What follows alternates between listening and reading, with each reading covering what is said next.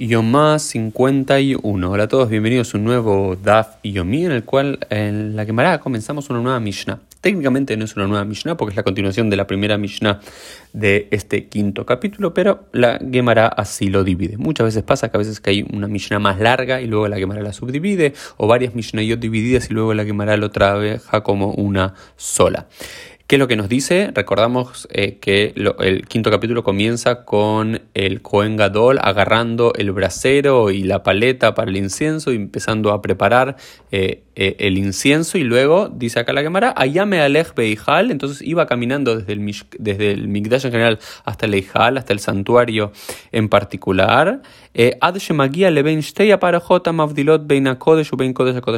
hasta que llegaba a las dos cortinas que separaban entre el Kodesh y el Kodesh ¿Qué decimos esto? Todo el mundo en general es Julín, es un lugar, digamos, eh, abstraído de la santidad de Dios. El templo de Jerusalén es Kodesh, es sagrado, pero había un lugar especialmente sagrado, como súper sagrado, que se llama el Sancto Sanctorum, que era donde estaban las tablas de la ley, donde originalmente en la época del, Mishkan y del primer templo de Jerusalén estaba el Aarón Abrit, estaba el arca del pacto con las tablas de la ley.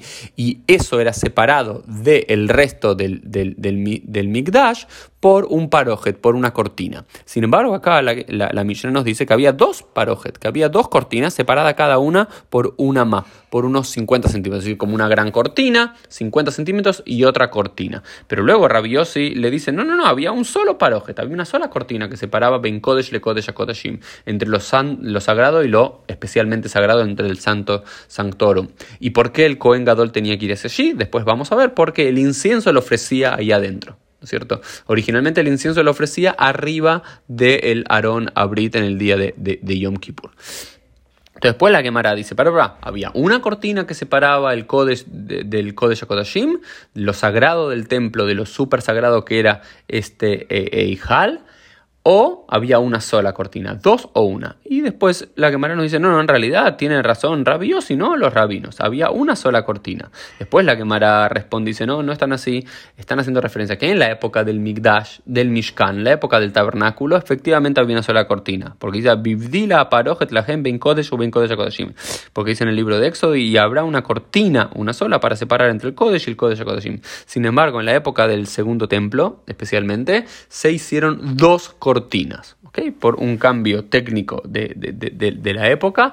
Eh, antes había como una gran pared gruesa de unos 40 centímetros, que no era solamente una simple cortina, que separaba lo más sagrado de lo menos sagrado, no de lo profano, sino de lo más sagrado de lo menos sagrado. Había como toda una pared de 40 centímetros. Cuando eso se derribó y no se pudo eh, reconstruir, en vez de hacer una sola cortina, pusieron dos cortinas con 40 centímetros. Eh, de distancia, una más distancia entre una y otra, simbolizando esa antigua pared. Entonces, ¿una cortina separaba? ¿Dos cortinas separaban? La respuesta dependiendo del momento histórico. En un comienzo era una, luego en la época del Beit HaMikdash eran dos. Esto fue el Daf, del día. Nos vemos Dios mediante en el día de mañana.